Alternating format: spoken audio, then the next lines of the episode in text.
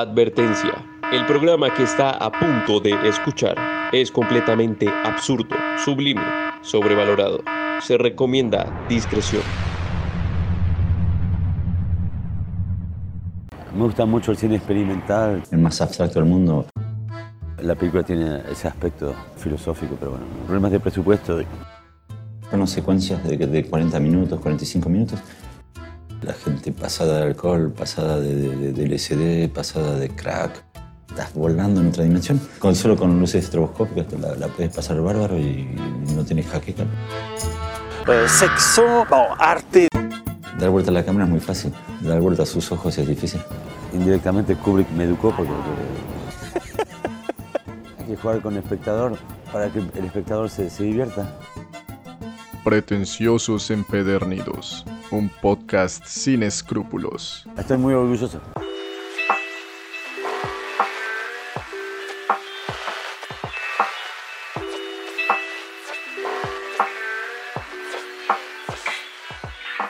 Hola a todos pretenciosos, bienvenidos a un nuevo episodio de Pretenciosos Empedernidos. Acabamos de salir de un especial bastante largo y les traemos un programa un poco más fresco sobre las trilogías.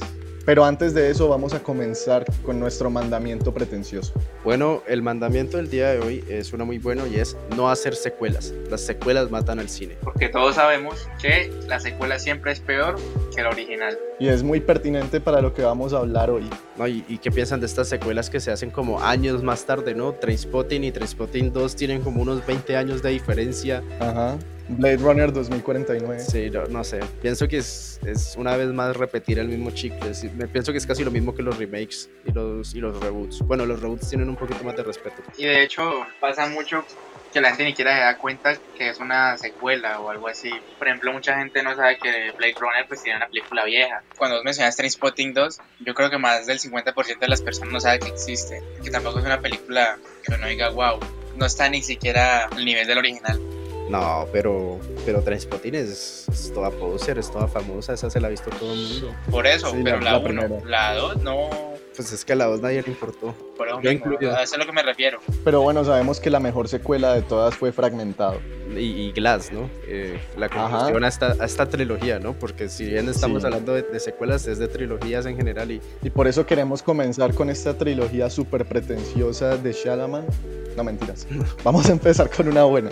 Con una buena y, y nos saca del culo como la de Shyamalan. Uy, sí. De hecho, esta, esta primera trilogía de la que vamos a hablar me parece muy, muy especial. O sea, el director se lanzó directamente a hacer trilogías. Era su primera película y él ya tenía pensado que iba a hacer una trilogía. Eso es bastante pretencioso. Estamos hablando de la trilogía de la muerte de Alejandro González Iñárritu. Pero antes de eso, yo creo que queríamos decir por qué esto es una trilogía. Si la mayoría de la gente piensa que las trilogías son películas seriadas, como El Señor de los Anillos, esta va a sonar un pendejo, pero películas como 50 Sombras de Grey. De hecho, si vos te metes al buscador a buscar trilogías, lo primero que aparece es 50 Sombras de Grey pero una trilogía no tiene que ser necesariamente una cronología. No, sí, algo serializado o ni siquiera pertenecer al mismo universo, sino que tener como una temática que los una o que haya algo en común entre ellas. En este caso, vamos a hablar, como ya lo dijo Juan, mi tocayo, que la trilogía de la muerte de Alejandro González Iñárritu. Sí, no les recomiendo que busquen trilogía en Wikipedia porque pues les sale el mejor ejemplo del mundo. La trilogía de las Marías de María Mercedes, Marimar y María la del barrio. Que no necesariamente son los mismos personajes, pero bueno, ahí están como una temática. El multiverso Talía. Pero bueno, no, no, el multiverso Talía, sí. Ahora sí empecemos por el lado bueno de, de México, ¿no? Que es Iñárritu. Hacemos claridad en que esta trilogía es de Iñárritu, ¿no? Porque de la muerte hay otra que es de Gus Van Sant, que es una trilogía, curiosamente, de cuatro películas, ¿no? O sea... Eso no sería una saga. sí, los pretenciosos hemos remodelado tanto este concepto de que Gus Van Sant hace una trilogía con cuatro películas. Es muy extraño, es muy extraño lo que pasa aquí, pero si hablamos es de Iñárritu, nuestro queridísimo director mexicano. Viva el cine latinoamericano. Amores Perros. Yo creo que esa es de, de esas películas que también es bastante poser. Totalmente. Amores Perros, Babel y 21 gramos, en ese orden, son posers. Pero mira que, sobre todo Amores Perros, siento que 21 gramos no es tan conocida, porque por sí es, es bastante extraño. Ay, es muy buena. 21 gramos tiene actores conocidos. Es que es por eso que digo que es bastante extraña, porque venimos de ver una película que es Amores Perros, que es una película, pues digamos, con una estética muy realista, eh, muy en el barrio, en México. Y luego llega este man, no sé cómo, pero ya lo financia pues Hollywood y hace una película con Naomi Watts, con Champagne, con Benicio del Toro. Es bastante impresionante. No, y es, y es una cosa muy, muy loca, ¿no? Cuando dije estética muy pobre, me refiero a que literalmente es una estética de la pobreza, ¿no? Eh, una estética como del hambre, de barrios marginales y, y, es muy buena, Amores Perros, y, pero sí tienen razón en decir que es muy poser. Creo que tal vez es porque mucha gente la ha catalogado como la Pulp Fiction latinoamericana. No sé. No, es complicado. Pues yo creo que el problema es que la gente pues simplemente no sabe cómo catalogar este tipo de películas de narración no lineal, entonces simplemente usan compararla con algo que hayan visto antes. Pero pues fácilmente pues uno puede decir que es simplemente una, una estructura, digo, es una película con una estructura de contrapunto o de historias paralelas y ya no hay necesidad de compararla Sí. con otras películas. Y no necesariamente es tan parecida a Pulp Fiction porque bueno, aquí los personajes solo se encuentran en, en, un- en una acción. en un Exactamente, sí. Eso es lo que la hace una trilogía, de hecho, a esta trilogía de la muerte. Más allá de, de solo la temática y todo, también es su forma narrativa. Las tres películas se desarrollan gracias a una acción que une tres personajes en un momento de la Una vida. acción o un objeto, por ejemplo en, 21 en Babel. en Babel es un objeto y yo creo que tiene mucho que ver ahí Guillermo Arriaga que es tremendo guionista, un monstruo. Yo diría que el 50% de la trilogía es ese man. No, y de hecho ha habido como muchos conflictos legales entre Iñárritu y Guillermo Arriaga. Después este man como que se separó, dejó de ser su guionista y dirigió sus propias películas y le ha ido muy bien. Pero pues la gente suele olvidar que Guillermo Arriaga fue el que escribió esta trilogía. Con todo el respeto que se merece Iñárritu, yo creo que otra gran parte de, de esta trilogía es Rodrigo Prieto. O sea, un director de fotografía impresionante, ¿no? A mí me parece también muy interesante que Marica de Iñárritu siempre ha estado rodeada de super fotógrafos. Prieto y el Chivo Lubeski. y desde sus primeras películas. Por eso me parece de, de los tres mexicanos grandes, así pues de la última época, de Guillermo del Toro y Cuarón y él, él es el que más me gusta porque me parece de admirar. Primero lo que dije de que haya hecho una trilogía así de la nada, pues eso es bastante pretencioso, pero me parece muy admirable que haya llegado tan rápido a Hollywood, aunque puede que muchos no tengan esa pretensión, y también la gente con la que ha trabajado. Es impresionante ese man. Sí, porque ustedes ya lo decían, ¿no? Ha trabajado con actorazos y no solo es Champagne, o sea, es Brad Pitt, Kate Blanchett, e incluso en Amores Perros con Gael García Bernal. Ajá, sí. Eh. Ujú. Mejor actor de México en los Sí. últimos tiempos, yo creo. Bueno, pero no nos desviemos de las trilogías. Y de hecho podríamos decir que ellos son una trilogía, ¿no?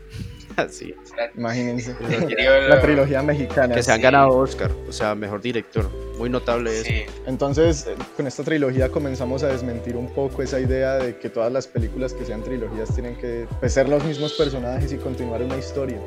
Incluso Gael García Bernal está tanto en Amores Perros como en Babel, hace papeles distintos y son historias distintas, pero todas tienen una temática que va como por lo mismo. Entonces sigamos con la trilogía de Corneto. Y ya que para mí, para mí Edgar Gray es una revelación, porque yo, si bien ya lo conocía, no había visto muy de cerca su cine, y para este programa me puse a ver sus películas, y, o sea, dentro del cine comercial que él hace, es un cine bastante original, yo diría que resalta, se nota mucho su mano como director y como guionista, y me parece muy divertido ver sus películas, realmente es muy, muy friki, o muy geek diría yo, y creo que es lo que hace especial a sus películas. ¿sí? Algo que puede notar mucho es absurdismo total. Después de eh, cuando solo faltan 40 minutos para terminar la película, todo se vuelve una locura. No, es que este tipo es un genio del guion, la verdad. A mí me parece que tomó muchos géneros, les dio una vuelta y eso fue increíble. Y bueno, pues este man dirigió una de las películas favoritas de Henry, ¿no?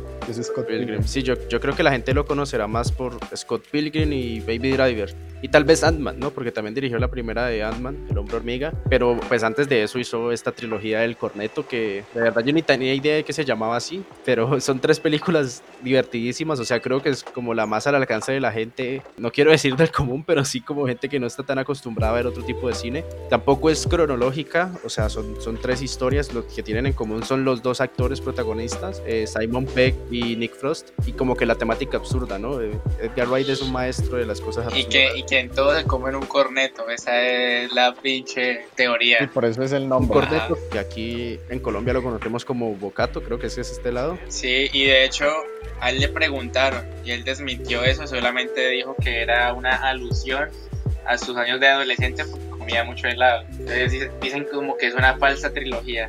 pero pues ya el fandom lo ha considerado como una trilogía. Para mí, mi favorita es Hot Fuzz, no sé si ustedes tienen alguna favorita. Bueno, aquí ni siquiera les hemos dicho cuáles son las películas.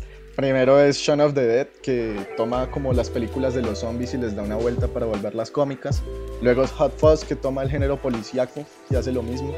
Y luego es At World's End, el fin del mundo, que hace lo mismo como con películas de aliens. No, y, y Hot Fuzz no solo es los policíacos, sino son estas que les llaman como body, Eh, Body, ajá, ajá, la body- de- body movies, eh, como Bad Boys, eh, la de Will Smith, o Ajá. esta de Arma Fatal de sí, Referencias directas a, a a Bad Bad Boys, Boys. sí, de hecho es, sí, como lo decía, una referencia directa, es muy chistoso porque se pueden ver la película ahí dentro de la película, entonces es cine dentro de cine y es muy bonito ver ese tipo de cosas, como que un cinéfilo haciendo cine, Es algo así como lo que pasa en Scream, en la primera. sí. Y mi favorita también es Hot Fuzz. Creo que ahí el guion es incluso mejor que en las otras dos. Eh, lo siento, aquí no voy a coincidir con ustedes, pero mi favorita es Shaun of the Dead. Solo por la temática de zombies, porque es como una temática que me encanta y, y puedo hablar horas de, de películas de zombies. Y es como un tema fetiche que tengo los zombies, me encanta.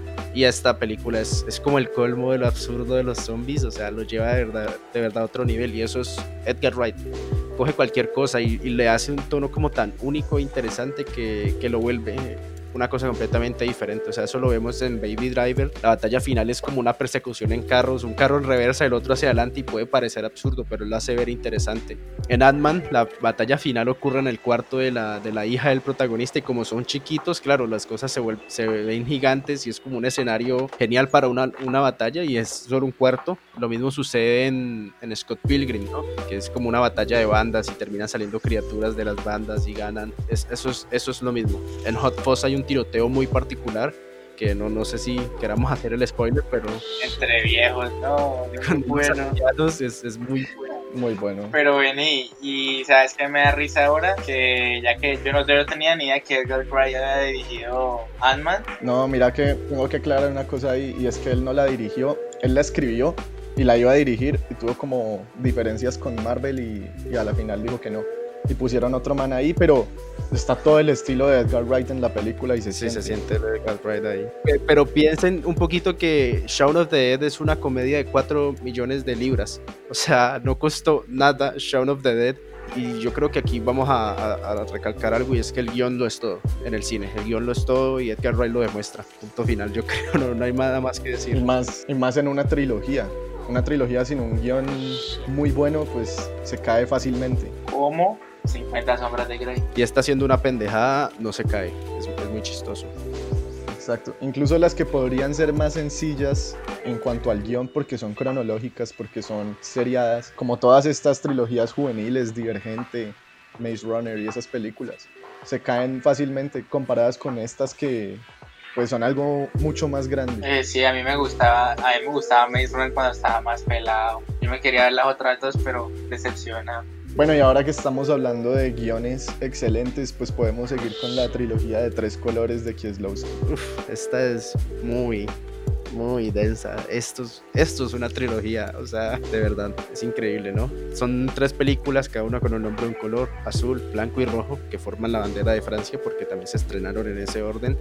Y cada una es una temática completamente diferente, pero notas el estilo, notas la idea de trilogía como por temas, como por conceptos. Yo lo digo, no es cine para todo el mundo, o sea, es un cine complejo. Curiosamente ayer me vi rojo y blanco y rojo me la vi con mi mamá y no pensé que le fuera a gustar. O sea, fue muy chistoso porque le gustó. Pero yo estoy seguro de que si le pongo azul, se muere. O sea, azul es, es la más densa de todas, yo creo. Es muy depresiva.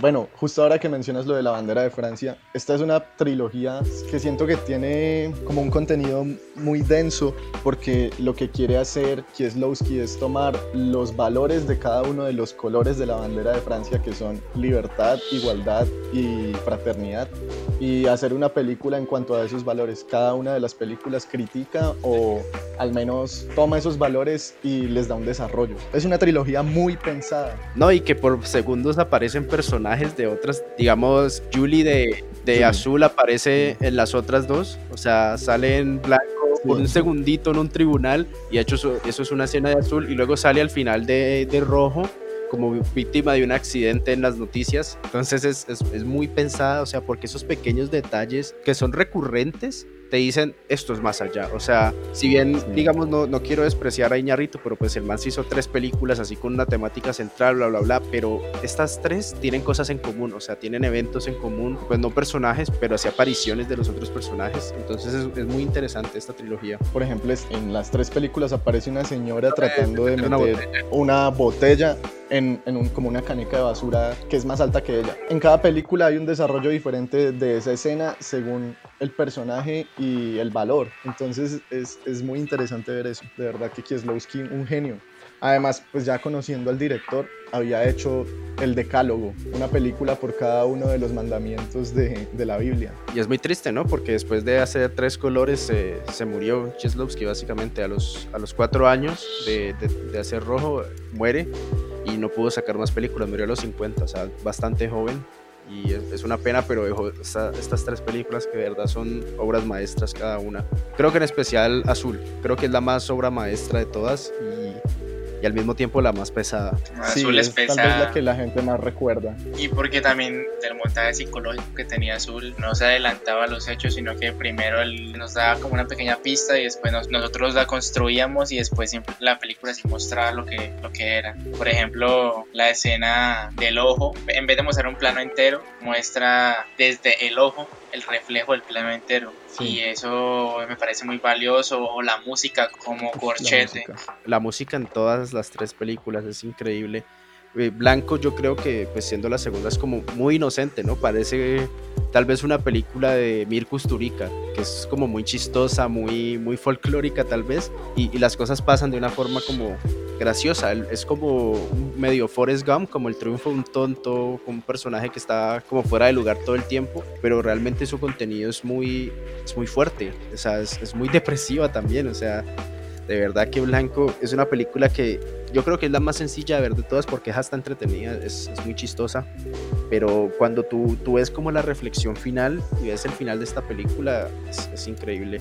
Ah, bueno, y otra cosa que hay que decir es que cada una, dependiendo del color, ese color es muy recurrente, ¿no? En azul muchas cosas son azul, Claro.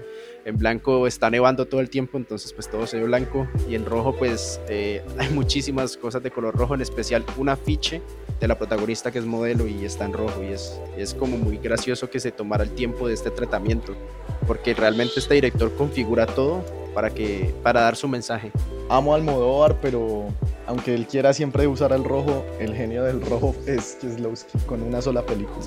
De verdad que increíble el uso de los colores, pues obviamente la trilogía se llama Trilogía de los Colores. Y ya que mencionaban lo de la muerte de él, eh, leí por ahí que también está preparando otra trilogía sobre el infierno, el purgatorio y el paraíso. Qué triste. No, qué triste. Qué Las triste. le- las leyendas se van jóvenes. Bueno, aquí yo, yo quiero decir algo antes de pasar a la siguiente y es como, si ustedes creen que el cine, una buena película es una buena paleta de colores, véanse azul para que comprendan tal vez el verdadero significado, ¿no? Yo creo que mucha gente cree que Neon Demon es una gran película por esta paleta de colores de rojo y azul, que las luces todo el tiempo están rojo y azul, que es algo característico de su director. Y pienso que mucha gente tal vez sobrevalora el poder del color. Es que es una cuestión muy estética, en cambio aquí es una cuestión completamente Sí, narrativa. exacto, es la gran diferencia. Pero bueno, yo creo que ya podemos seguir a la, a la siguiente película, nuestra, bueno, nuestra última trilogía, no película. Esta sí que es densa. Muy Bastante. pretenciosa, muy pretenciosa. Uh, muy pretenciosa. Llena de cámaras lentas. Pero bueno, es de un director que mucha gente puede odiar y con muchas razones, pero que también uno puede amar por eso mismo. Por fascista. Yo adoro a Lars von Trier, lo siento Aunque diga que el holocausto no existió, aunque diga lo que sea, que diga que simpatiza con Hitler, Lars von Trier es un gran director y hay que aceptarlo. es innegable, yo creo. No solo tiene una trilogía, tiene varias, pero vamos a hablar aquí como de la más característica. Aparte de eso, su maestro, su inspiración, es el maestro de maestros, Tarkovsky. Y se nota mucho. Sí, en Anticristo, ¿no? La primera de esta trilogía de la depresión Sí. se llama esta. Y es gracioso porque lo utilizan la naturaleza de forma contraria a Tarkovsky, porque para Tarkovsky la naturaleza era símbolo de armonía y de paz. Para este director es como donde ocurre todo el salvajismo. Es caótico. Eh, sí, es caótica y donde el ser humano es como lo más... Es prácticamente el anticristo. Sí. Ajá. La misma Y, la- naturaleza. y un personaje lo dice en esta película, ¿no? La, la naturaleza es la iglesia de, de Satán, la iglesia del diablo. Sí. Es muy buena, de verdad. Eh, esta primera película, Anticristo, mucha gente, o sea, dice que no es tan buena y, y creen que es por lo pretencioso. Y sí, en efecto es pretenciosa, pero no entendieron la película. O sea, se van a decir eso, lo siento. Esto es lo más pretencioso que va a Sí, decir, pero no sí, entendieron. No, en serio, esta se llama la trilogía de la depresión y ustedes se pueden ver los primeros 10 minutos de Anticristo y ya están depresivos, yo hasta que me corto las venas cuando me vi eso. Es demasiado impresionante. Además, su manera de contar las cosas, lo que decía ahora Juan José, eh, como estas cámaras lentas, con una música muy sugestiva, de verdad que siempre lo logra. No, y, que Lars von es un director que puede hacerte estos planos como feos, ¿no? Que es falsamente feos, ¿no? Lo que se considera feo en algunas ocasiones, que es como estos zoom súper, súper estruendosos. Uf, en melancolía. En melancolía. Se siente mucho ese, eh, el dogma, Sí, dogma, aunque la herencia. cambia. Es un director que tiene mucha, muchas herencias y que ha sabido hacer su propio estilo a partir de esas herencias. Y es chistoso, ¿no? Porque, él, o sea, cuando Lars von Trier deja Dogma, yo digo que es cuando él se vuelve un gran director, ¿no? O sea, Los Idiotas, que es 100% Dogma, me parece una gran película. Pero cuando lo abandona un poquito y recurre a otras cosas como en Bailarina en la Oscuridad, ahí se vuelve un gran director. Esta trilogía es como la, la consagración de su estilo, ¿no? Un tipo que te hace estos planos feos, Sí. con la cámara moviéndose, un zoom horrible, una cámara inestable, todo horrible, una composición hasta fea, pero después te hace unos planos bellísimos con una composición hermosa, dignas de una pintura y en cámara lenta. No es porque sí, o sea, hay escenas en las que está toda esta estética como antiestética. Uno siente como si uno estuviera ahí dentro y solamente estuviera viendo partes de lo que pasa, porque el montaje también ayuda mucho ahí, como que te muestra ciertas cosas que tienen que ser importantes y algunas que no. Más que cuando uno ve una película en que todos los planos son así súper perfectos y siente como que bueno, todo está súper pensado. Por eso me gustó mucho, sobre todo lo sentí en melancolía en la primera parte, pues de todo este matrimonio terrible. Es, es- es excelente el tratamiento que él usa. Y otra cosa como en general en estas tres es que él sabe cómo mostrar la violencia y cuándo estilizarla y cuándo no. O sea, digamos en Anticristo Uy, hay una sí. escena donde, donde la mujer se corta el clítoris y es extremadamente dolorosa, pero él, él ahí utiliza como esta estética fea y hace un zoom ahí directo al clítoris de la chica cuando se lo corta y es extremadamente doloroso, pero en Melancolía también hay unas escenas que son a cámara lenta y son muy lindas. O sea, es una estilización de la violencia tenaz, o sea, se ve bonito. Son muy lindas y hay gente muriéndose. es horrible. Sí, Ah, bueno, y, y ahora que decíamos que Gus Van Sant hizo una trilogía de cuatro películas, pues esta también lo es. Claro que es porque Ninfomaníaca está dividida en dos, pero en realidad es una sola obra como de cuatro horas. Sí, sí.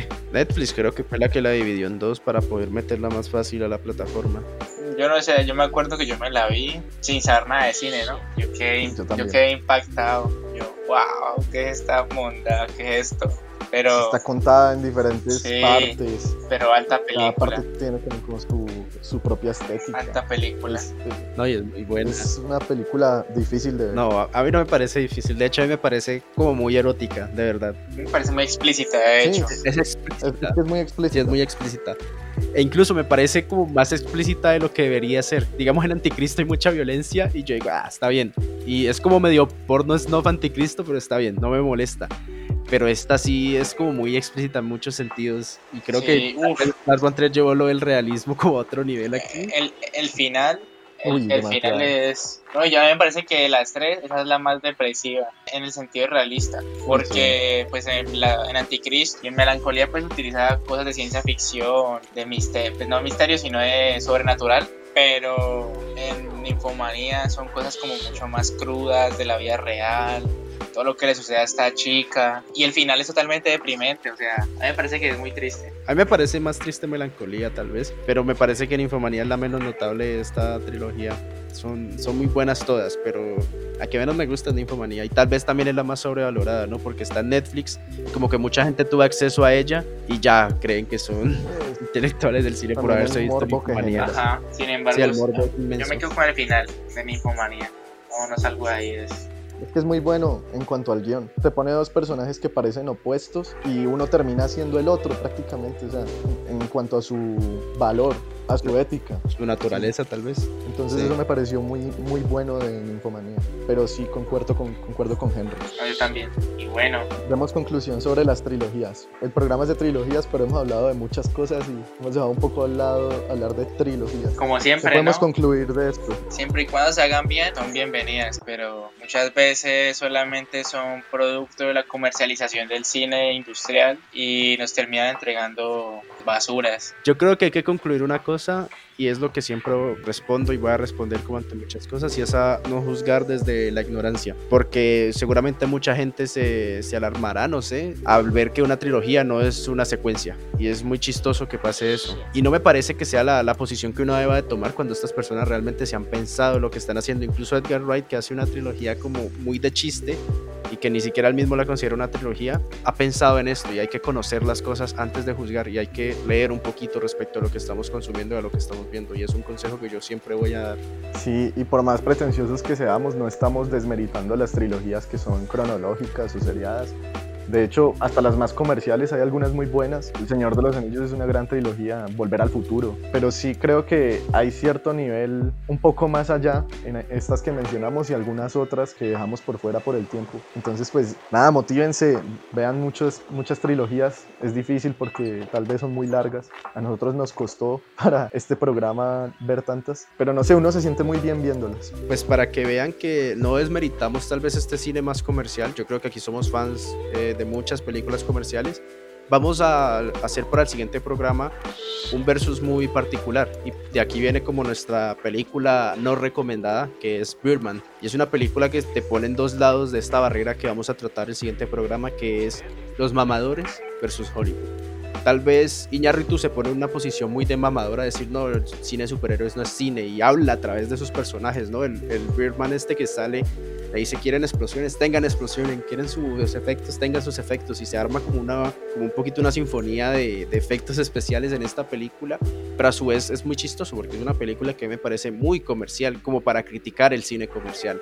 Y entonces vamos a, vamos a hablar de este tema, el siguiente es mamadores versus Hollywood, para que tal vez comprendan el, el, origen de este odio mutuo, de esta pelea de inválidos, desde este punto de vista que nosotros vamos a dar. Sí, así es. No la recomendamos precisamente porque si les gusta mucho el cine comercial o si son muy mamadores, se van a sentir ofendidos de alguna forma, cualquiera de los dos. Muchas gracias por escucharnos. No olviden seguirnos en nuestras redes sociales, arroba pretenciosos empedernidos. También pueden seguir como arroba JJ Giraldo guion bajo guionista por si quieren aprender algo de guion. A mí me pueden encontrar como arroba guion bajo Green Eyes One. A mí como arroba Henry Goes to College en Instagram y arroba Boy from Onet en Twitter que pongo comentarios de cada película que me veo por si les interesa. Hablando siempre de cosas pretenciosas muchachos, siempre. Y ya saben, estamos en Anchor, Spotify e Evox como pretenciosos empedernidos. Nos escuchamos en el próximo programa.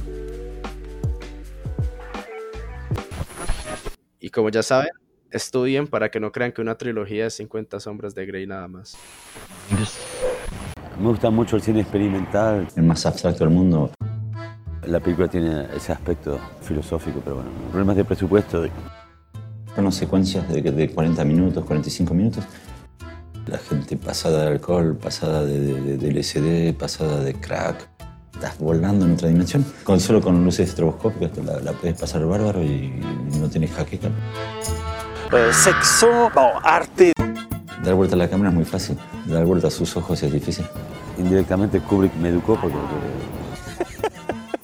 hay que jugar con el espectador para que el espectador se, se divierta.